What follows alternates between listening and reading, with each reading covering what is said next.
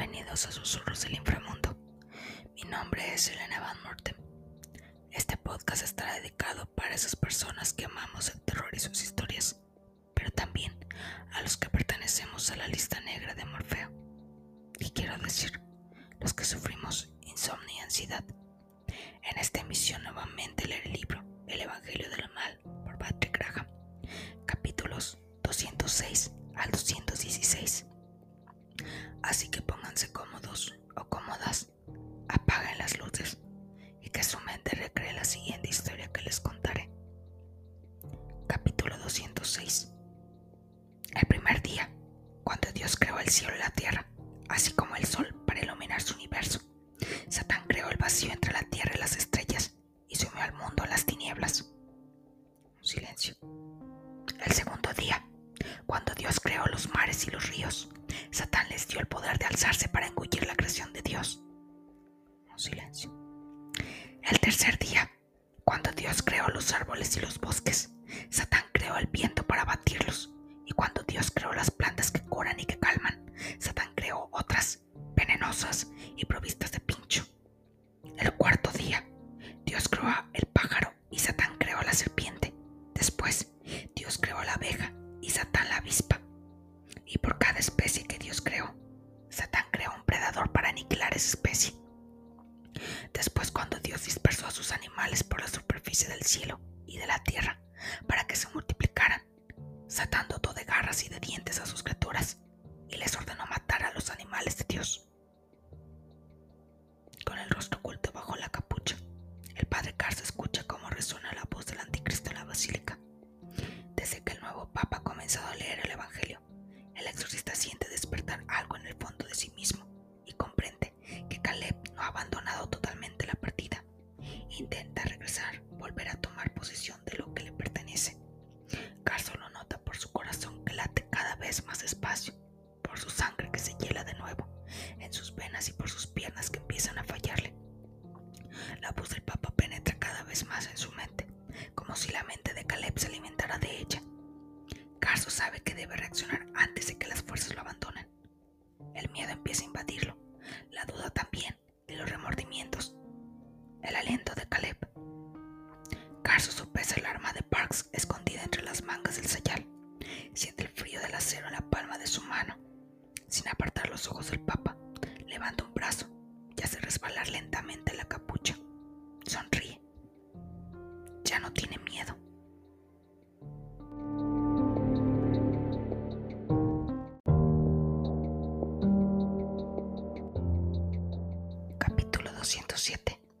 Mientras el Papa prosigue su letanía, Valentina Graziano se abre paso lentamente entre la multitud para acercarse al cordón de los guardias suizos formado ante el altar. Estupefactos, omnibulados por lo que oyen, los peregrinos no le prestan ninguna atención. Por sus mejillas caen lágrimas, sus manos se crispan y sus labios tiemblan, pero no se fijan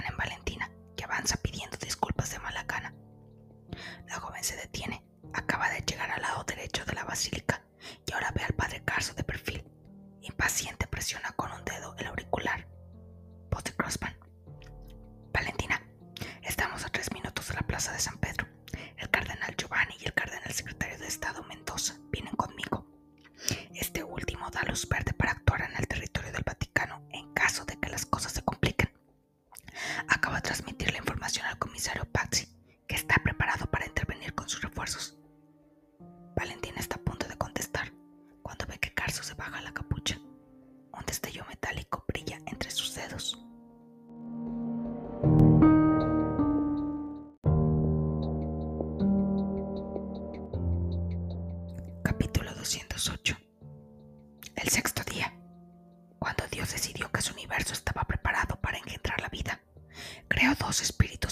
y semejanza del suyo, a los que llamó hombre y mujer.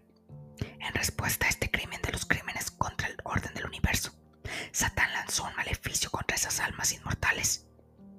Después sembró la duda y la desesperación en su corazón, y robando a Dios el destino de su creación, condenó a muerte a la humanidad que iban a ser de su unión.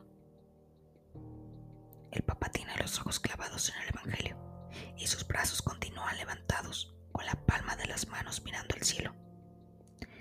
Él no ve que el padre Carso se baja la capucha, ni el arma con la que el monje lo apunta. Termina la lectura del Génesis. Entonces, comprendiendo que la lucha contra su contrario era vana, el séptimo día, Dios entregó a los hombres los animales de la tierra para que los animales los devoraran. Luego, tras haber encerrado a Satán en las profundidades de ese universo caótico que el abismo eterno no había previsto, la espalda a su creación y Satán se quedó solo para atormentar a los hombres.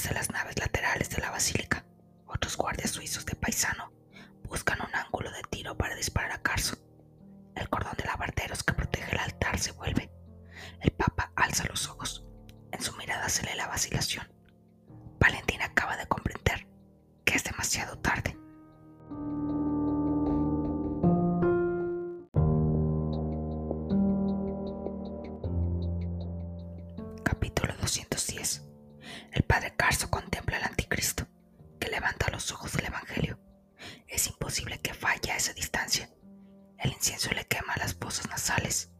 Fuera, las campanas han empezado a repicar para acompañar la revelación. El sacerdote centra el rostro del Papa en su visor. A duras penas ve al comandante de la Guardia Suiza. Ya no presta atención a esa chica morena y tan guapa que a su derecha intenta abrirse paso a través de la multitud. Como mucho, piensa por un instante que tiene un extraño parecido con Mary. Sí, en eso es lo que el padre Carso piensa mientras vacía el cargador hace, apenas siente los proyectiles de los guardias suizos que lo alcanzan en el costado y en el vientre.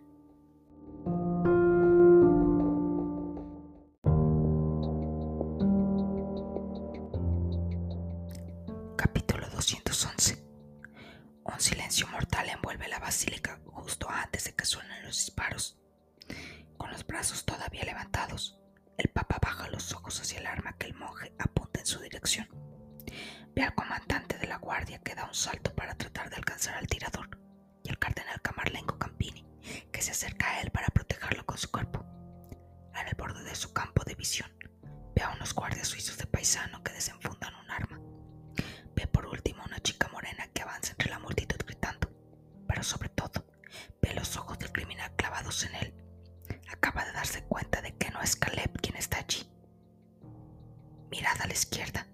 El camarlengo está tan solo un metro cuando una serie de detonaciones suenan en la basílica, abriendo los ojos con expresión de sorpresa mientras la lluvia de balas lo alcanza en pleno pecho. El papá ve que Carso sonríe a través del humo que escapa del arma y se confunde con la bruma del incienso.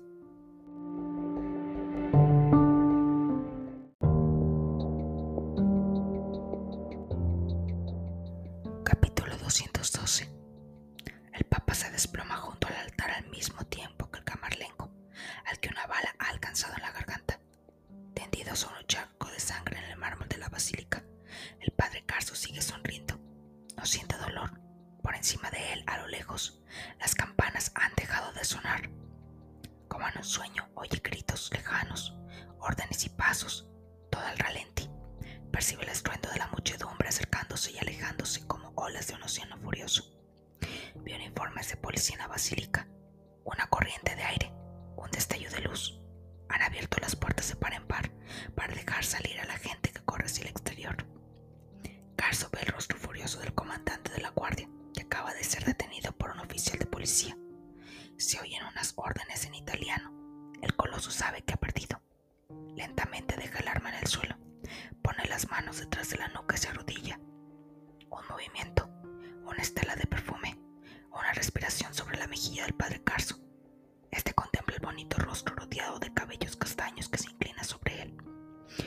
cierra los ojos y toma conciencia del charco de sangre que se extiende bajo su espalda. Tiene la sensación de que es él mismo quien fluye de su cuerpo, su vida, su energía, sus recuerdos y su alma. Unas manos los arandean. Tiene mucho sueño. Abre de nuevo los ojos y ve que los labios de la chica se abren y se cierran, mientras una voz grave y melodiosa desciende hasta él en una cascada de ecos lejanos. La voz le pregunta dónde está Mary. Carson se concentra superficie de su memoria. Un cubículo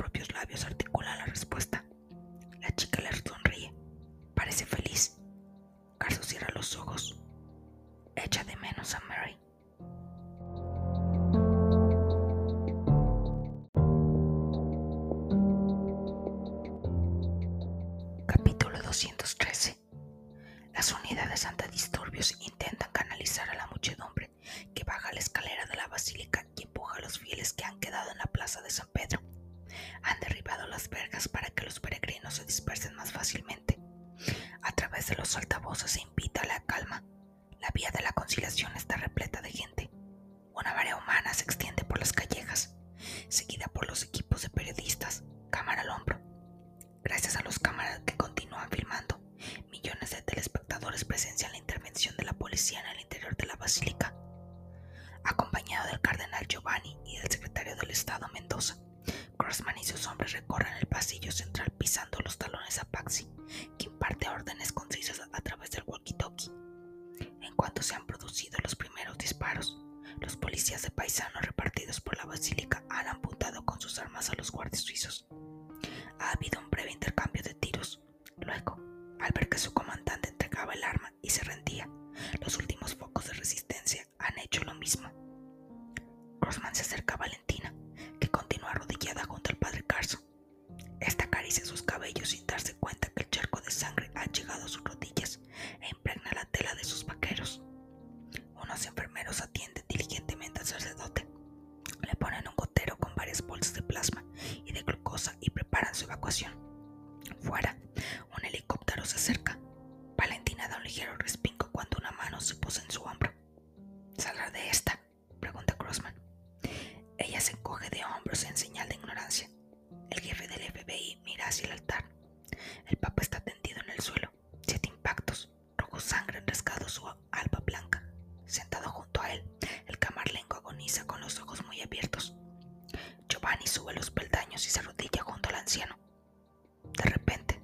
Rosman se da cuenta de que los sillones colocados detrás del altar están vacíos.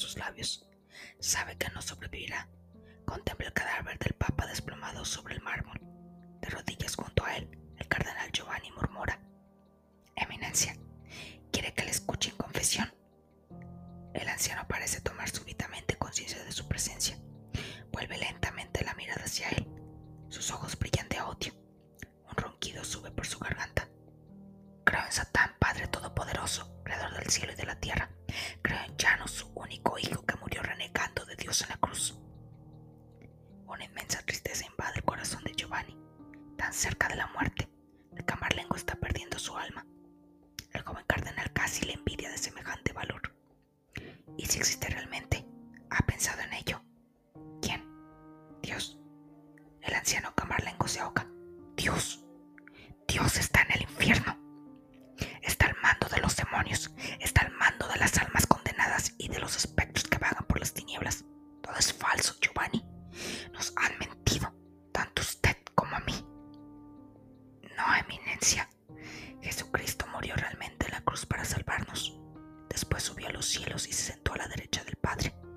antes de donde regresará para juzgar a los vivos y muertos.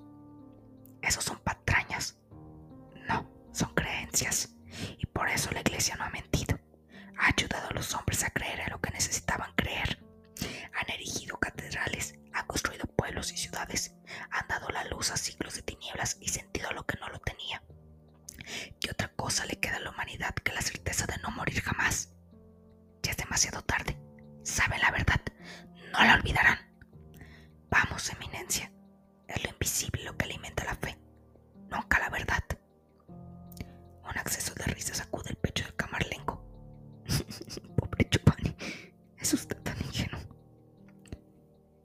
decir algo más, pero se asfixia, se ahoga en su propia sangre, su pecho se inmoviliza, su cuerpo cae y sus pupilas se velan.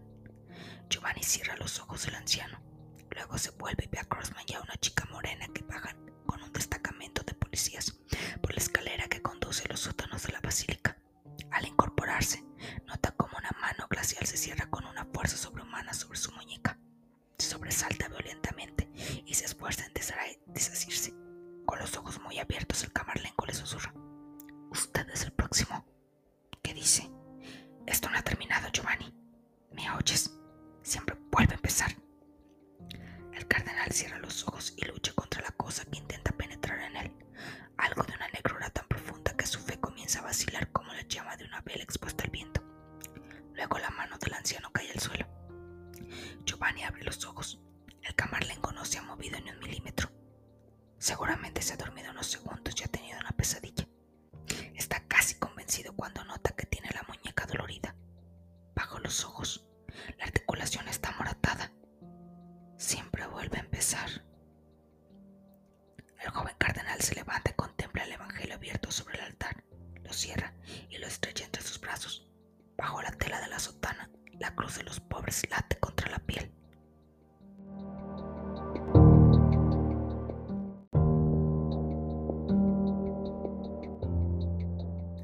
Capítulo 215 Cuando el pasadizo secreto que Valentina había tomado para subir desde la Cámara de los Misterios se abre, una baranda de aire viciado escapa por el hueco. Los pasos retumban en el silencio. Las pistolas ametralladoras entrechocan. Grossman y Valentina avanzan por los sótanos siguiendo a los policías. Las linternas frontales barran las polvorientas paredes. La mano de Valentina roza la piedra que parece calor. La cabeza del destacamento acaba de llegar a la escalera de caracol que se inunda en los cimientos de la basílica. Hace cada vez más calor. Barandas de aire ardiente se elevan, arrastrando con ellas remolinos de chispas, crujidos, crepitaciones, el ronroneo de las llamas. Algo se quema en la cámara de los misterios. Valentina Crossman se abre paso a través del destacamento de policías. Los que acaban de entrar en la cámara retroceden, pálidos. Valentina entra. Las hogueras de papel que los cardenales del humo negro han encendido. Las llamas son tan altas que lamen las bóvedas y ennegrecen los arcos de los pilares. Lo que está ardiendo son los archivos del Vaticano, no solo la correspondencia privada de los papas y los informes de las investigaciones internas puestas en marcha por Clemente V, sino también todos los anaqueles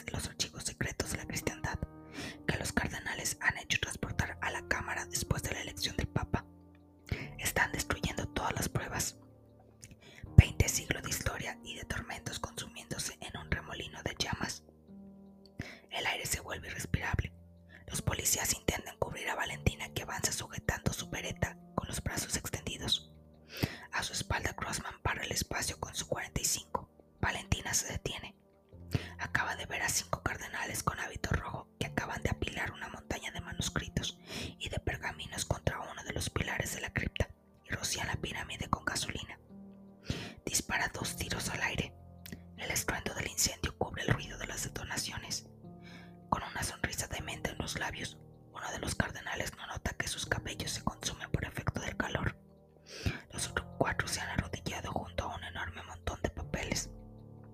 A fuerza de arrojar los manuscritos del fuego, sus dedos han quedado reducidos a muñones carbonizados. El cardenal ni siquiera se ha dado cuenta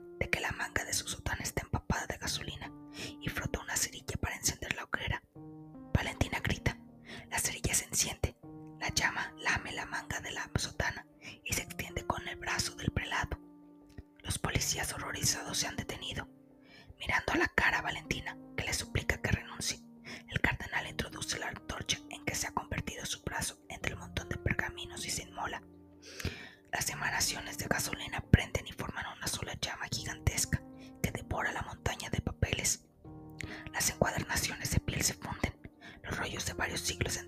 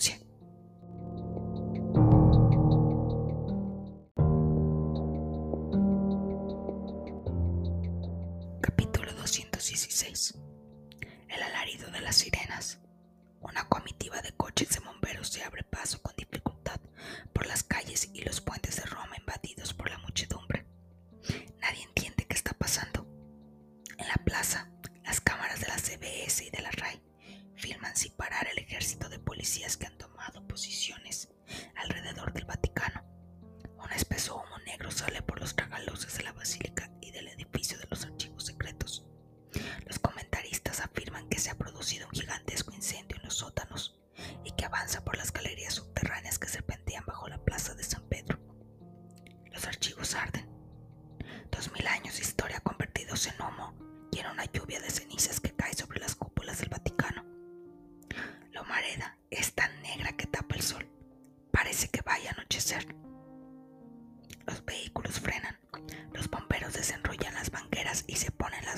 antes de entrar en los edificios para combatir el incendio por los sótanos. Pendientes de la maniobra, ningún cámara ve el cortejo de guardias y sus que avanzan por